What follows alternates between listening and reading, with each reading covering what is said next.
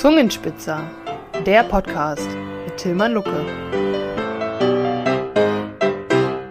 Willkommen zur dritten Folge des Zungenspitzer-Podcasts rund um Kabarett und Comedy. Mein Name ist Tilman Lucke, ich bin Kabarettist aus Berlin und lade jede Woche Kolleginnen und Kollegen ein, um über ihre Erlebnisse auf der Bühne zu sprechen.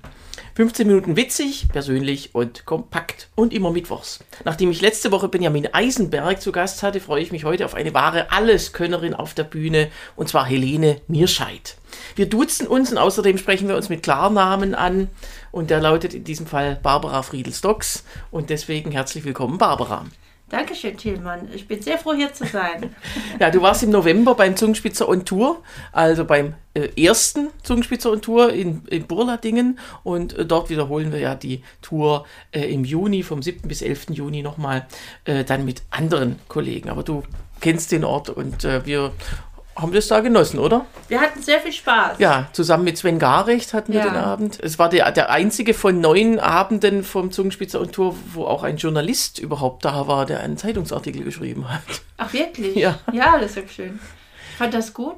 Der fand es gut, der hat so ein bisschen doziert, äh, wie das alles, ähm, wie schlecht das Kabarett ja insgesamt ist und dass das hier eine rühmliche Ausnahme ist. Aber ein großer Teil des Textes war. Besser als umgekehrt. Ja. Ja, ich freue mich auch, dass, äh, dass du da bist. Äh, jetzt erstmal äh, Helene Mierscheid. Ja. Das muss man jetzt mal erklären. Also es gibt ja Künstlernamen, die so ein bisschen naheliegender sind, aber was ist Helene und was ist Mierscheid? Ja, also äh, ja, es ist wirklich so, viele Leute denken, dass Helene Mierscheid mein richtiger Name ist und Barbara Friegelstocks mein Künstlername, was ich nachvollziehen kann, weil der schon etwas kompliziert ist.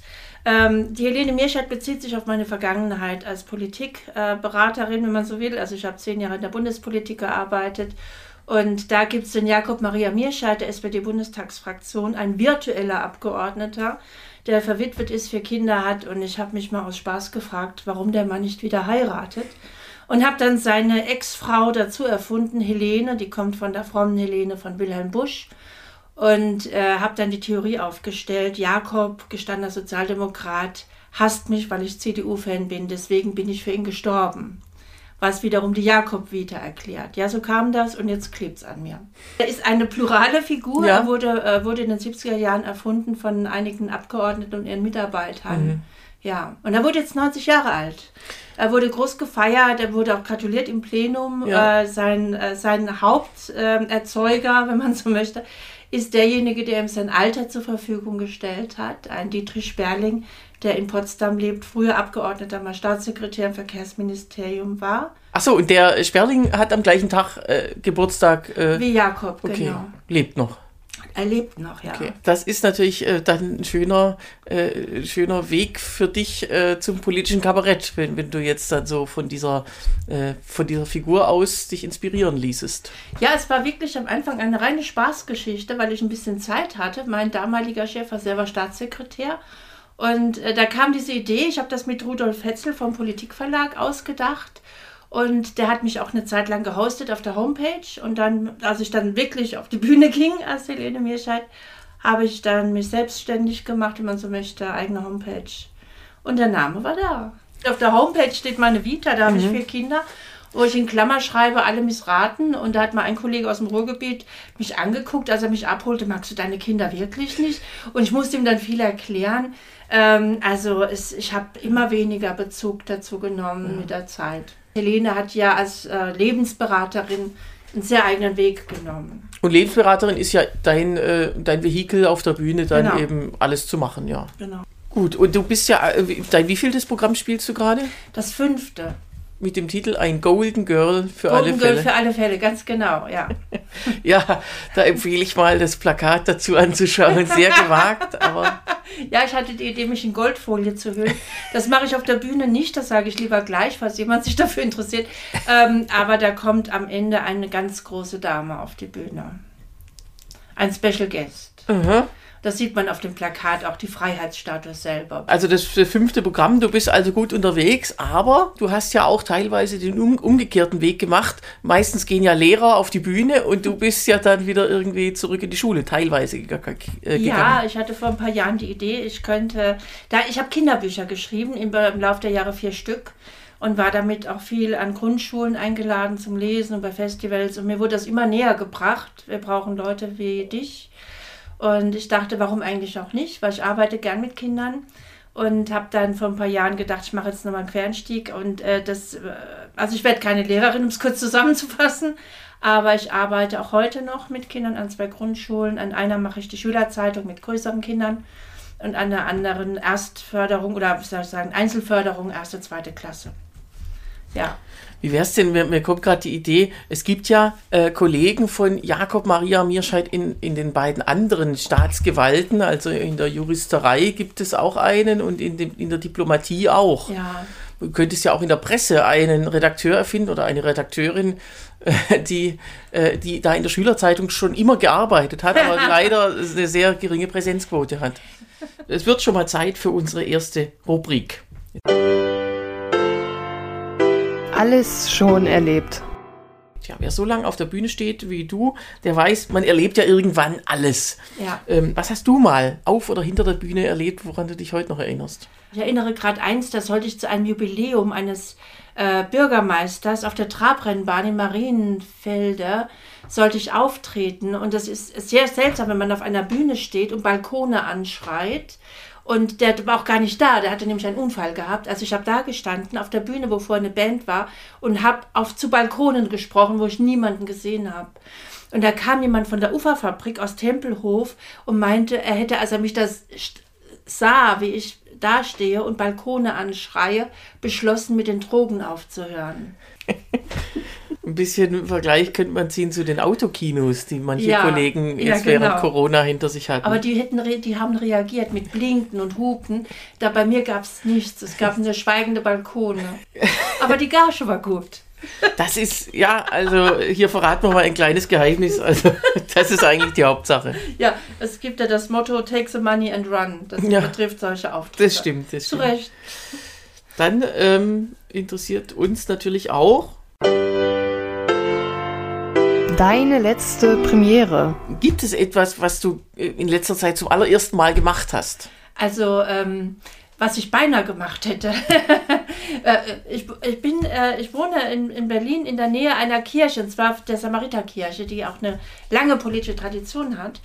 Und da wurde Ostern, ähm, der Ostergottesdienst übertragen vom ZDF live. Das war ein Riesenaufwand. Da stand also zig Übertragungswagen, haben ganz Friedrichshain blockiert. Einer wurde auch mit etwas Graffiti bemalt, was ich das so gehört. Und wir sollten ein Zuschauertelefon machen und da auch durchaus seelsorgerisch äh, dann mit den Leuten sprechen. Und da war ich Teil des Teams. War auch ganz aufgeregt, wie das laufen wird. Es lief gar nicht, weil man, weil niemand da war, um die äh, dazugehörigen Handys anzunehmen. So fiel das Ganze in sich zusammen. Und das war etwas, was ich beinahe zum ersten Mal gemacht hätte. Seelsorge am Telefon. Okay, Also aber Lebensberatung. wer, wer, ja, aber wer war, ähm, wo waren die Handys? Oder also, also es war niemand in der Geschäftsstelle, als die Handys geliefert wurden. Das Wertpaket ging das umgehend Ach so. zurück. Mhm. Und ist jetzt äh, beim Wunschnachbarn bei der ARD Nein, oder es bei, ist wieder beim ZDF gelandet. Aber das war natürlich für alle. Wir hatten ein ewig langes Ja, wenn sie dann nicht da sind in dem Moment. Videocall, wo alles genau besprochen wurde, wie wir das machen sollen, welche Formulare ausfüllen. Und dann fand es einfach nicht statt wegen eines kleinen Softwareproblems. Es war keiner da. Da hätte man es am orthodoxen Osterfest nochmal nachholen Das können. ist wahr. Das so, ja. Prokrastinationstipp. Wir wollen ja alle äh, möglichst nicht das tun, was wir uns vorgenommen haben und dafür, dafür hören wir Podcasts an und so weiter, wie zum Beispiel ihr da draußen jetzt auch. Und äh, damit das schön weitergeht, damit wir unsere Tätigkeit nicht wieder aufnehmen müssen, wollen wir jetzt natürlich auch von dir wissen, was du uns für Tipps geben kannst. Ich lese sehr, sehr gerne und äh, ähm, schreibe auch immer auf Facebook über meinen neuesten Lesetipp, wenn ich was Schönes habe. Äh, und dann werde ich gefragt, ja Helene, äh, schreib du doch mal was.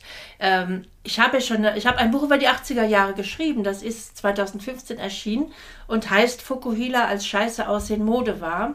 Unter Helene Mierscheid natürlich. Äh, das kann ich wirklich empfehlen, weil viele empfinden das, äh, gerade aus meiner Generation, also die Babyboomer, empfinden das als sehr typisch. Auch wenn es im Odenwald spielt und in Bonn, das muss nicht jeder gemacht haben. Aber das kann ich wirklich empfehlen. Es ist recht lustig.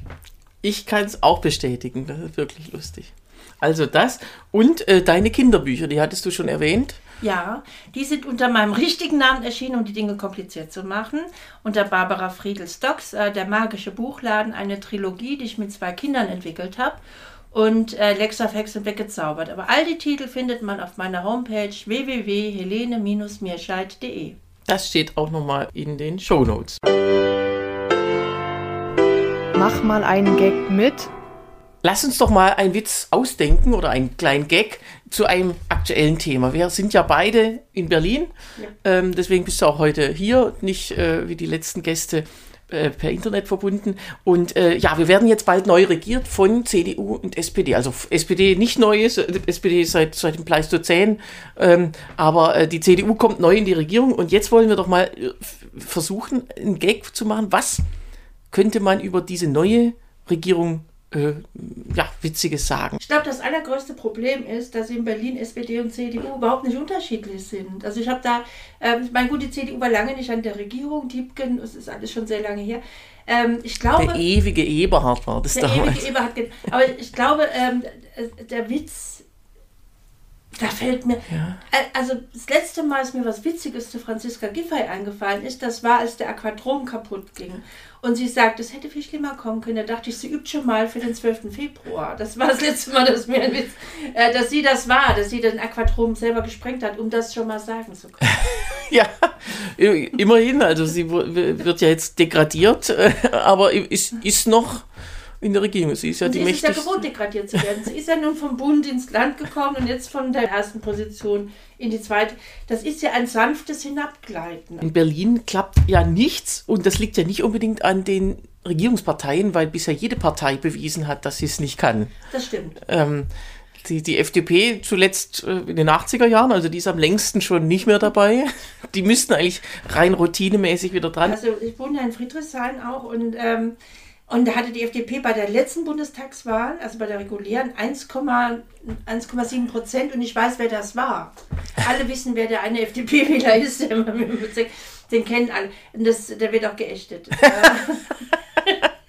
Das nennt sich freie Wahl. Natürlich, das ist und aus meiner Erfahrung als Wahlhelferin, da hatten wir auch, wir sind ja beide Wahlhelfer, äh, da habe ich wirklich, ich bin immer in Lichtenberg eingesetzt und da gibt es immer ein Kopf-an-Kopf-Rennen zwischen Link und AfD und deswegen ist Sarah Wagenknecht auf dem richtigen Weg. Ja, wenn sie da diesen zwei Parteien nochmal eine zur Konkurrenz vorsetzt, die das Schlechteste aus beiden Parteien an sich Ja. zieht, ja. Ja, man könnte ja ganz Berlin so als so eine Art Jahrmarkt, so eine Tombola. Und es gibt halt wirklich, wenn man Regierungen Nieten. zieht, nur Nieten. Ja, das stimmt. Und dann gibt es die Nieten, die schon, die immer aber gesetzt sind, das ist die SPD, weil, also die wird ja nie jemand aus der Partei, aus der Regierung verdrängen können. Wahrscheinlich nicht. Aber das ist ja wirklich so wie sonst immer die Leute, die man nicht mehr brauchte, nach Brüssel geschoben wurden, wenn sie heute nach Berlin geschoben hat. Man bei Franziska Giffey gesehen. Ja, äh, am Ende landet, landet noch Rolf Mütze nicht in der Berliner Politik oder wen braucht man noch nicht mehr? Christine Lam Lambrecht hätte Zeit. Die Christine Lambrecht, die genießt, glaube ich, ihr Leben in Süddeutschland. Das hat sie sich verdient. Weißt du, wo die geheiratet hat? Nein. In Las Vegas. Nein! Ja. Echt? Die hat ja einen Fraktionskollegen geheiratet, Ja. mit dem ist sie auch nicht mehr zusammen, aber nee, aber sie haben ein Kind. haben sich zum, ich. oder ob sie sich auch in Las Vegas scheiden ließen, weiß ich nicht. Ja, sie ist ja aus meinem Heimatwahlkreis. Mhm. Du Das bist ist schuld krass. an ihr. Nein, das bin Ja, aber sie hatte etwas geschafft als Justizministerin. Sie hat nämlich die Kaffeefahrten, betrügerische Kaffeefahrten, wasserdicht abgeschafft. Das ging nicht mehr. Und jetzt ist sie weg. Marco Buschmann ist Justizminister und es gibt wieder Kaffeefahrten. Was lernen wir daraus? Die FDP setzt auf funktionierende Wirtschaftskonzepte. War mir gar nicht so bewusst, weil äh, im äh, Zusammenhang mit Christine Lambrecht und Reisen, da ha- haben wir eher ihren Sohn im Ja, Gedächtnis. ja, da haben wir eher, das war ja, da äh, fand ich das sehr lustig, dass die CSU sich vor allem aufgeregt hat, dass sie mit ihrem Sohn eben, äh, wo sind sie hingeflogen? Nach, äh, Nach Sylt. nach Sylt, äh, ja. Und sie hat das auch angegeben und sie hat das auch, und das, ich glaube, die CSU hat sich darüber aufgeregt, dass sie es angegeben und bezahlt hat. Das können die nicht verstehen. Das gibt's nicht. Das ist absolut unwürdig. Mensch, ich versuche hier mit, mit aller Macht einen Anti-Lambrecht-Gag zu machen und du drehst den Gag immer so, dass sie am Ende nicht die schlechte. Okay, aber dann äh, müssen wir leider auch schon ähm, unseren Podcast beenden. Das war die dritte Folge. Nächsten Mittwoch geht es weiter dann mit Joachim Zawischa, der auch einer von denen ist, die beim nächsten Festival im Juni in Burlading zu erleben sind. Hier gibt es jeden Mittwoch eine neue Folge mit Kabarettistinnen und Comedians aus ganz Deutschland. Und äh, man kann es abonnieren, überall, wo es Podcasts gibt. Wenn Fragen, Anregungen, Tipps oder sonstiges äh, aufkommt, dann freue ich mich sehr über eine Mail unter podcast.zungenspitzer.de und natürlich auch ähm, die ganzen Infos, die kann man unter zungenspitzer.de nachlesen. Mir bleibt jetzt noch ein ganz herzlicher Dank an Helene Mierscheid alias Barbara Friedel-Stocks. Vielen Dank, dass du da warst. Sehr gerne, Tilman. Vielen Dank für die Einladung.